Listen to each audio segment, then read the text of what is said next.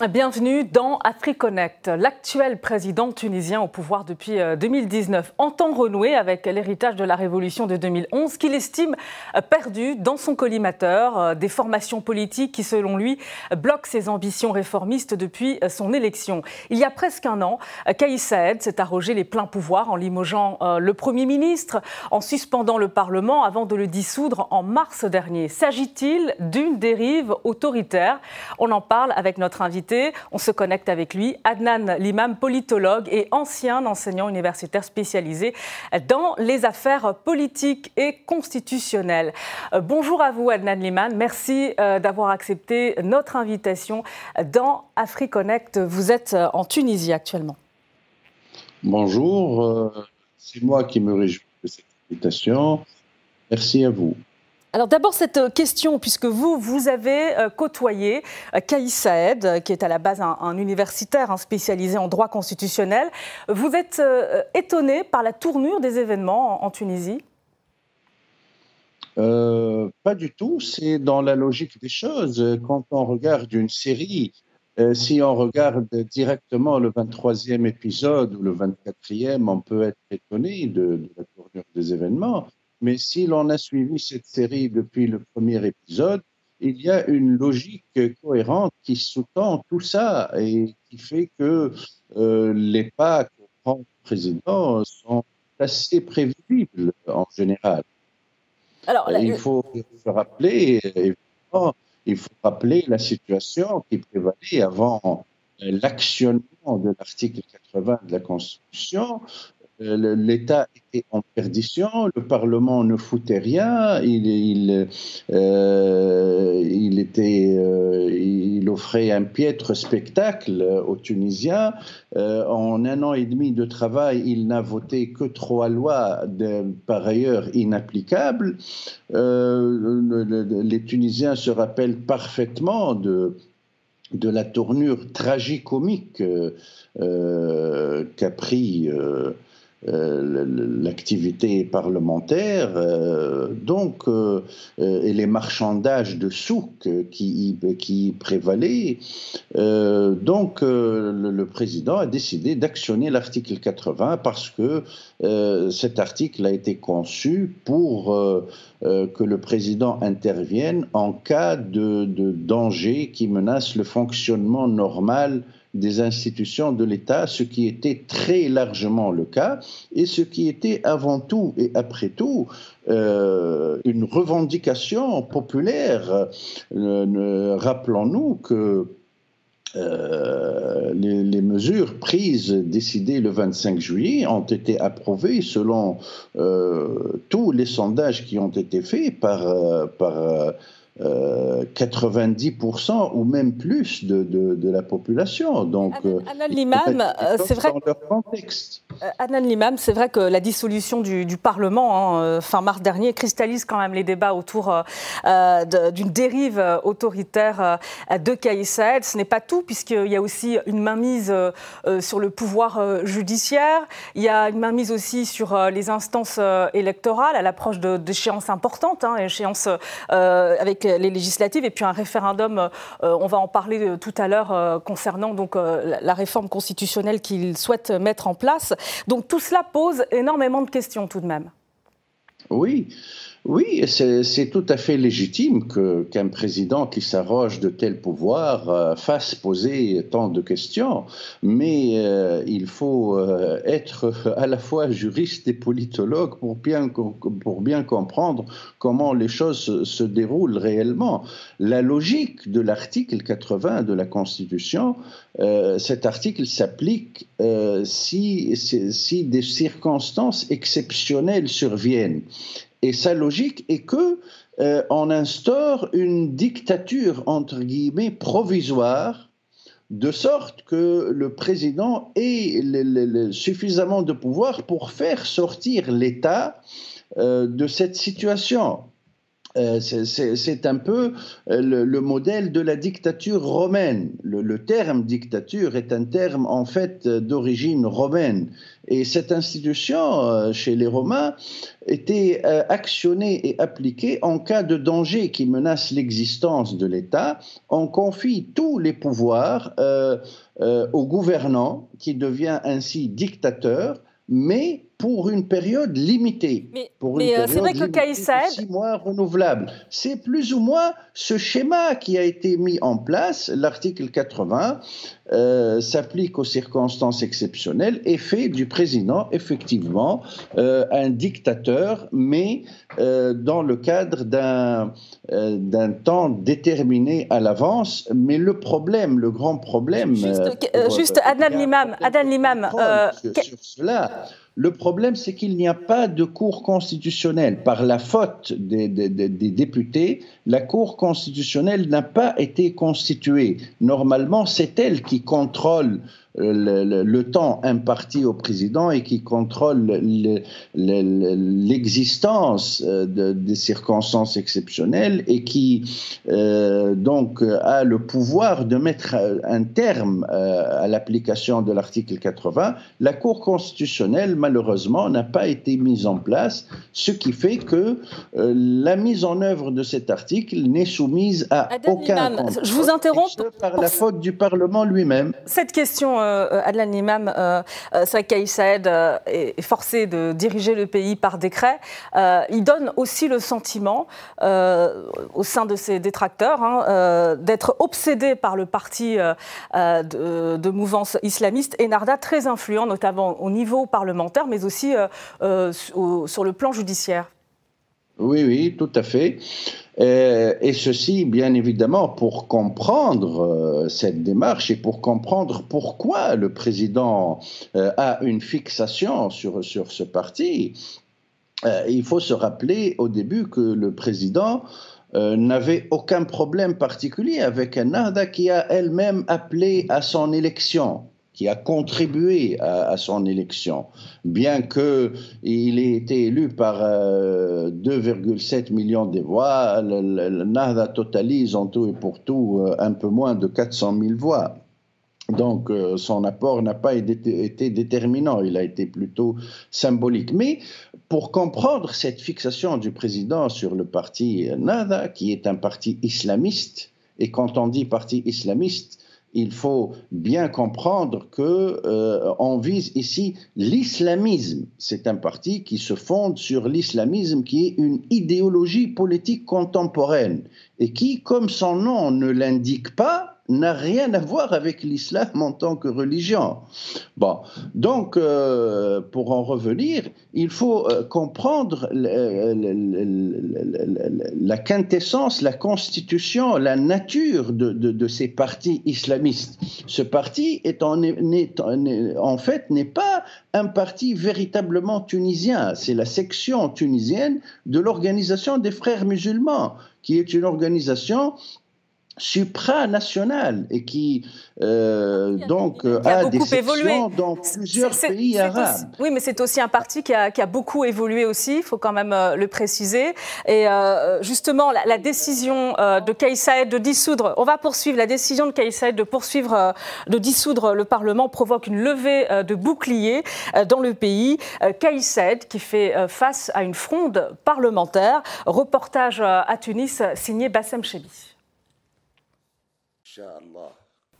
C'est un 25 juillet que les députés tunisiens ne risquent pas d'oublier de sitôt. Une date qui sonne la fin des travaux législatifs et l'achèvement de dix années de règne pour le parti islamiste Nada.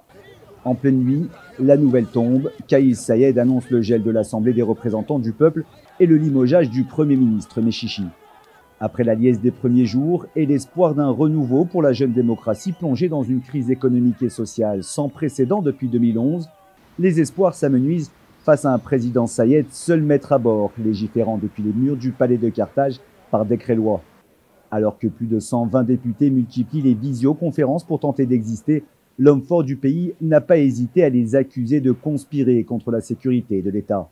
Une attitude incompréhensible pour Nabil Dilo, ex-député indépendant, qui observe avec inquiétude le cas pris par le chef de l'État excluant la classe politique du projet national.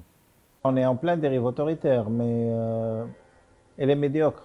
C'est une, euh, c'est pas une autocratie, c'est plutôt une médiocratie avec un, apprenti euh, dictateur qui n'a pas réussi le test démocratique, mais a échoué au, passage vers le dictateur confirmé et affirmé.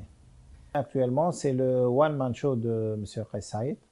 C'est la consultation de Qais Saïd. Ce serait la, le, le, référendum de Qais Saïd, les élections de Qais Saïd pour bâtir euh, la République de Qais Saïd.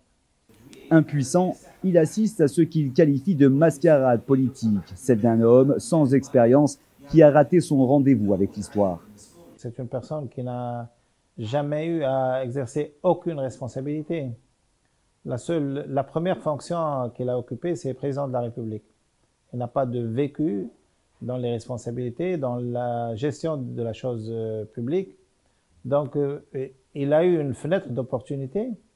C'est euh, la personne, dans toute l'histoire de la Tunisie, c'est la personne qui a eu tous les moyens, tous les moyens, il a eu les coups des franches, toutes les prérogatives pour changer et réformer.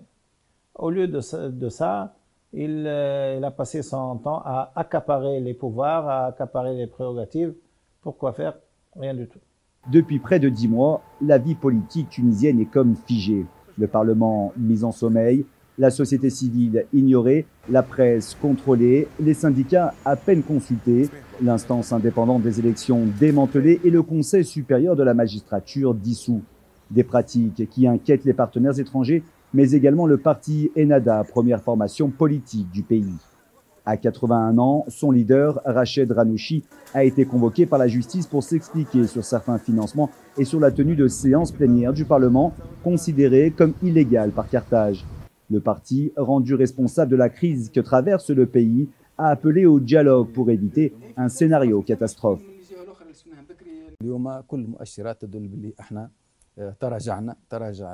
Aujourd'hui, tous les chiffres nous montrent que nous sommes revenus en arrière et le pays fait face à de multiples dangers et risque un démantèlement. La situation sociale est au bord de l'implosion et nous ne sommes pas à l'abri d'un retour en force des mouvements sociaux, vu la fragilité plus que palpable du système. Après l'espoir né post-révolution, les Tunisiens vivent actuellement dans la peur. Il n'y a aucune lueur d'espoir au bout du tunnel le pays risque de sombrer dans le chaos si on ne se retrousse pas les manches, tous ensemble et très vite, à travers un dialogue national et une vraie volonté d'entraide. Sinon, ce qui nous attend sera une crise inimaginable, bien plus sévère que celle de 2011.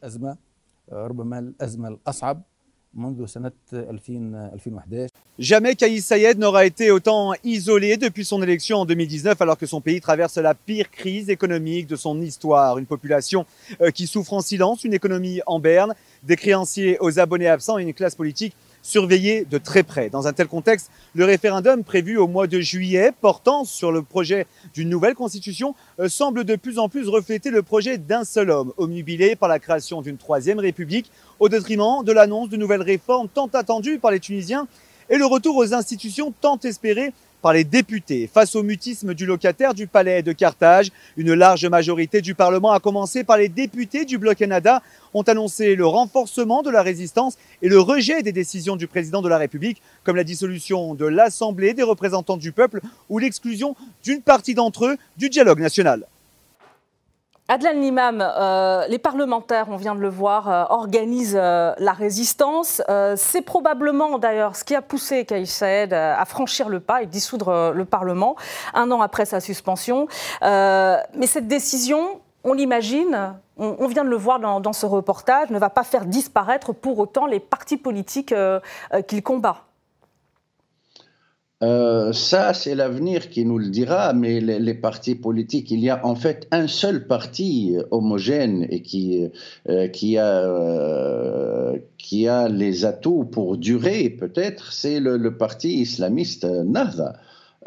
tous les autres partis sont des partis pour la plupart éphémères, qui, apparaissent comme ça à l'occasion d'une élection et qui disparaissent. Mais l'adversaire réel du, président de, la République, c'est ce parti, le parti islamiste Nada. Et le grand problème que le président a avec ce parti, est en rapport avec la nature organique de ce parti, parce que ce parti, tous les partis islamistes qui, qui, font euh, allégeance euh, à l'organisation des frères musulmans sont constitués sur la base de ce qu'on appelle une ambivalence organique, c'est-à-dire qu'ils affichent une vitrine politique euh, que nous connaissons tous, mais qui en même temps entretient une organisation secrète qui noyote les, euh, les différents rouages de l'État et qui est très fortement soupçonné euh, au regard de dossiers judiciaires que tout le monde connaît, très fortement soupçonné de collusion directe avec le terrorisme. Et Donc, beaucoup de euh, beaucoup d'analystes, beaucoup d'analystes, Edna Limam euh, considèrent que Kaïs Saed est un conservateur, tout comme le parti Enarda constitue une formation aussi conservatrice. Cela n'a rien à voir, on ne peut pas comparer l'incomparable parce que le, parti islamiste, euh, euh, comme je vous l'ai dit, euh, il est en fait le prolongement de l'Organisation mondiale des frères musulmans en Tunisie. son agenda n'est pas dicté seulement par les intérêts supérieurs de la Tunisie, il est dicté par les intérêts de l'Organisation mondiale des frères musulmans, qui est une organisation classée terroriste dans plusieurs pays, dont l'Autriche et la Russie, à titre d'exemple.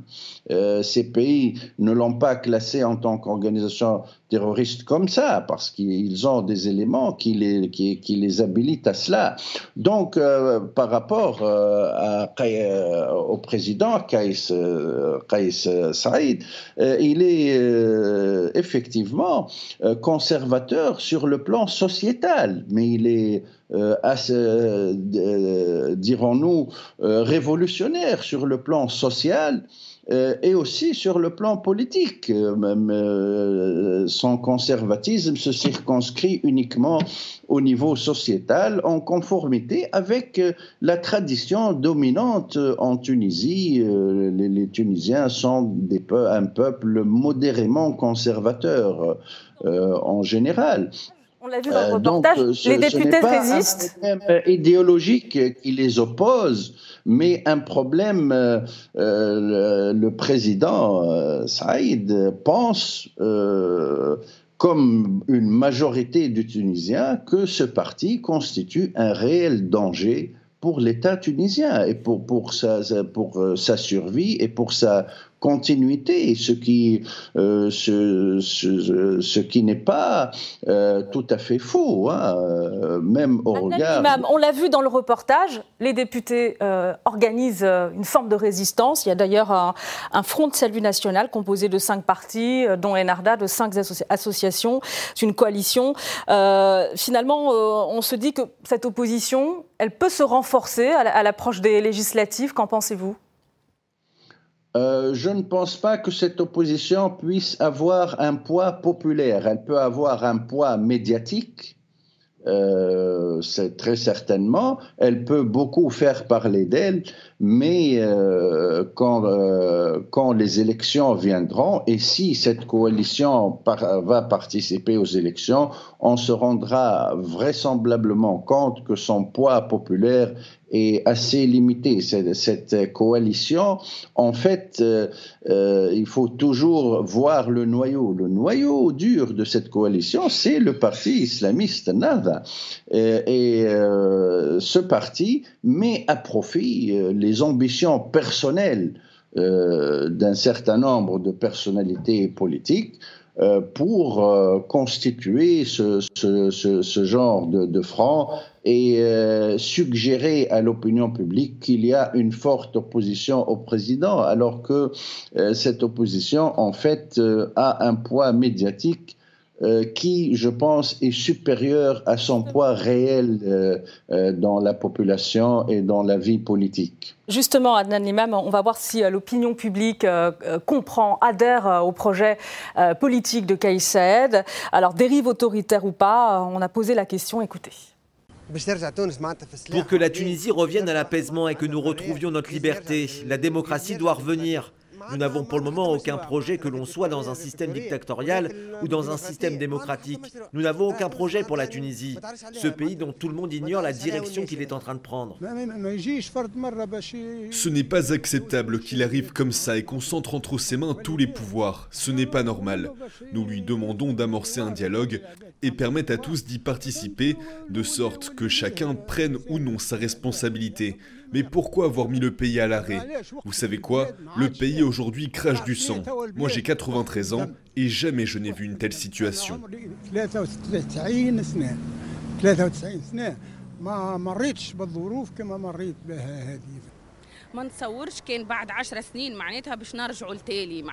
Je ne pense pas qu'après dix ans, nous allons faire marche arrière. Je pense que le président essaie d'avancer comme il peut. C'est en tout cas mon point de vue. Il n'y a personne de sensé qui ferait marche arrière après les dix ans qu'on a vécu.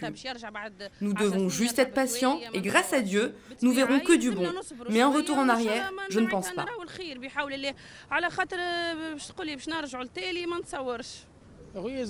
Nous devons aider Kaïsed, c'est un homme honnête, nous devons l'aider et le peuple doit être à ses côtés, mais qu'il nous soulage un peu car la vie est devenue trop chère. Lui, il doit travailler, mais le peuple aussi doit pouvoir travailler. Que Dieu soit avec lui et avec la Tunisie. Il ne fait rien de bon ni rien de mauvais, il est juste absent, vous comprenez Laissez-nous sans président, ce serait bien mieux. Il ne correspond à aucune plus-value, ni pour le pays, ni pour le peuple, ni pour rien du tout, vous comprenez Bien au contraire même. Il a rendu la vie chère, a vendu notre aéroport, comme le reste des biens publics. Il ne nous reste plus rien, vous comprenez voilà pour ces réactions euh, mitigées. Alors tout le monde euh, ne comprend pas visiblement le, projet politique euh, de Kais En tout cas, les Tunisiens souhaitent un, dialogue. On a entendu quelques-uns s'exprimer à ce propos, un, dialogue national, ce qu'a annoncé d'ailleurs le, président tunisien, sous la pression aussi hein, des organisations syndicales qui ont manifesté d'ailleurs le, 1er mai. Hein. ils ont appelé un, un dialogue. Le, promet ce dialogue, mais toujours en excluant plusieurs formations politiques dont Enarda. Euh, finalement, euh, est-ce que ce dialogue, il peut avoir lieu? Oui, ce dialogue va très certainement avoir lieu. Le, président euh, semble avoir les idées claires à ce sujet, mais il va constituer incessamment dans les prochains jours deux comités.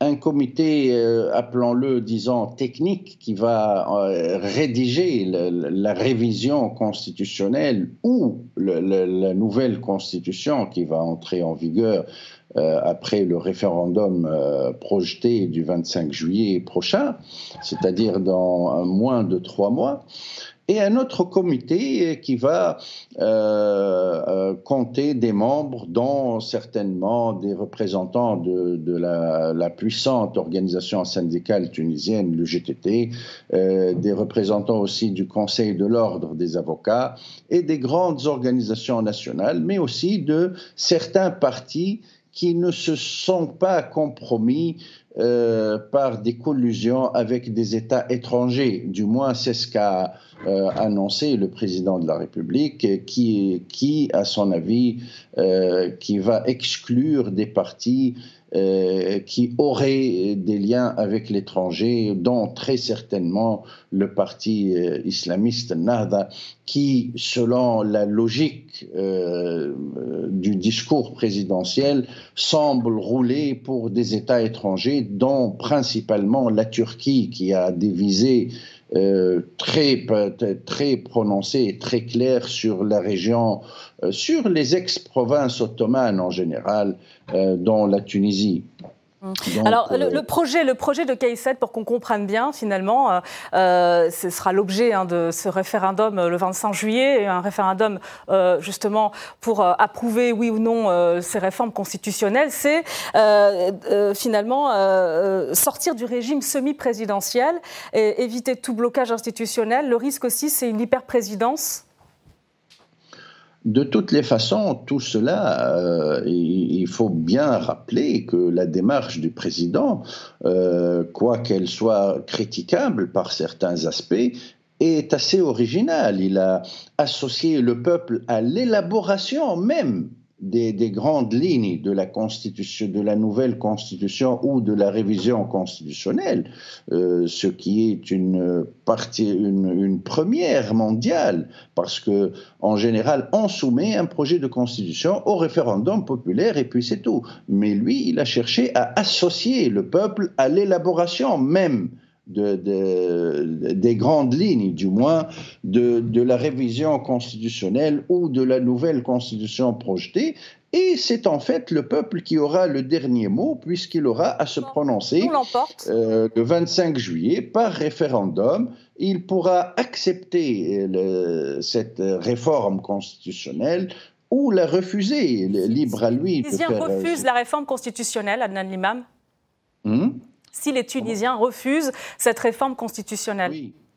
Oui, bon, le, risque en fait est assez faible qu'il y ait un refus parce que euh, il y a une logique quand même qui sous-tend euh, cela, euh, mais il, existe toujours. Dans ce cas, évidemment, ce sera un imbroglio politico-constitutionnel et une impasse, une impasse totale euh, qui ne laisse d'autre choix que de revenir à, la version actuelle de la Constitution de 2014. Mais il faut bien euh, savoir que le risque est, euh, infime que, cela se, produise.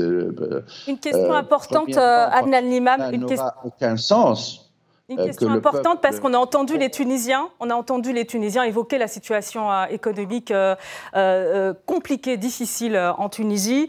il y a évidemment le contexte géopolitique aussi avec cette guerre en Ukraine, l'inflation, la Tunisie qui subit de, plein fouet donc l'inflation notamment au niveau des, denrées alimentaires essentielles. elle est en pourparler la Tunisie avec le Fonds monétaire international dans l'espoir d'obtenir un, un, nouveau prêt sous conditionnalité. On Euh, euh, quelle est la marge de manœuvre finalement euh, de Kais Saed face aux pressions internationales, aux pressions de l'Union européenne et du G7 notamment?